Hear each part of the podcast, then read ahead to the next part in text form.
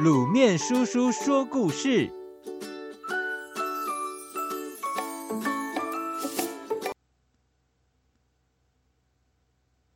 一字千金。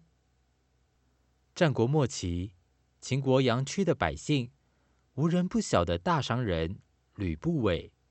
他不只是财大势大，而且还是极少数能因富而治世的人。这话怎么说呢？话说有一回，吕不韦到赵国经商，无意间听说秦王的孙子子楚被扣押在赵国当人质。他心想，机会来了，便积极打通各个关卡。果然，不到半年的时间，子楚便在吕不韦的帮助下逃回了秦国。后来，子楚继位成为庄襄王。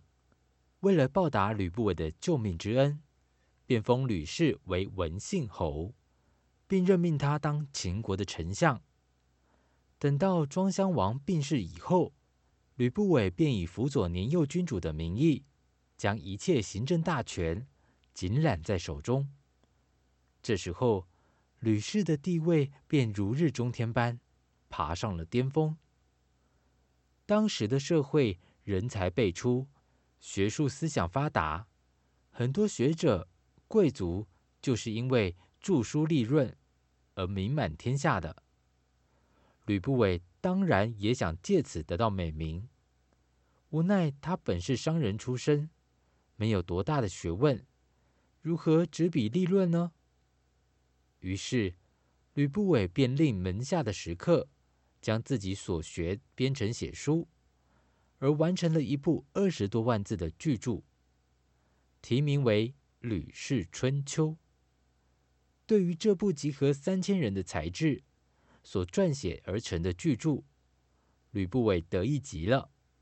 因此，他将这本书公布在首都咸阳的城门口，邀请各国的诸侯、学者和谋士来阅览，并宣称，只要能在书中增减一字，任何人都可得到一千两黄金的重赏。因此，《吕氏春秋》这部巨著和一字千金的豪举，便使得吕不韦的名声传遍天下了。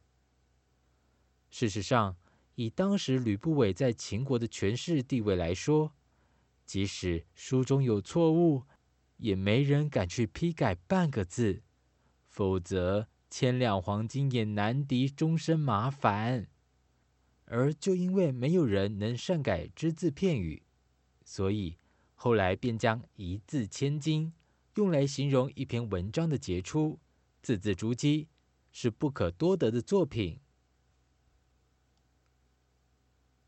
一言九鼎，九鼎是指夏、商、周三代的传国之宝。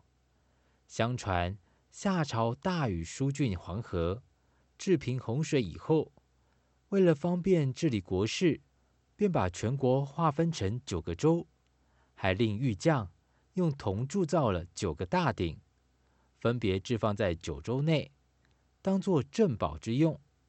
由于鼎上皆刻了全国山川特产的图案，所以九鼎也就是九州之意。隐喻为镇国之气。秦朝灭亡后，这些鼎也跟着失踪，下落不明，因此后人就再也没见过这些鼎的踪迹了。战国时代，秦国攻打赵国首都邯郸，正在危急的时候，赵王召集平原君赵胜，共谋良策，决定施行联楚抗秦的政策。于是，平原君带着门客毛遂一起到楚国当说客。当时，楚王虽然想借赵国的力量来壮大自己的声势，但面对秦国的强悍，着实为难。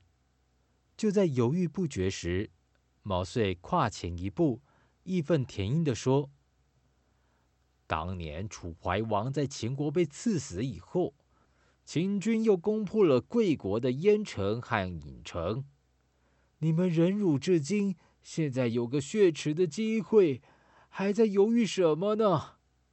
今天我们来贵国共商对秦的计策，对于我们而言固然是迫在眉梢，而你们更应当防患于未然。我们千里迢迢赶来相告，也是为了你们楚国。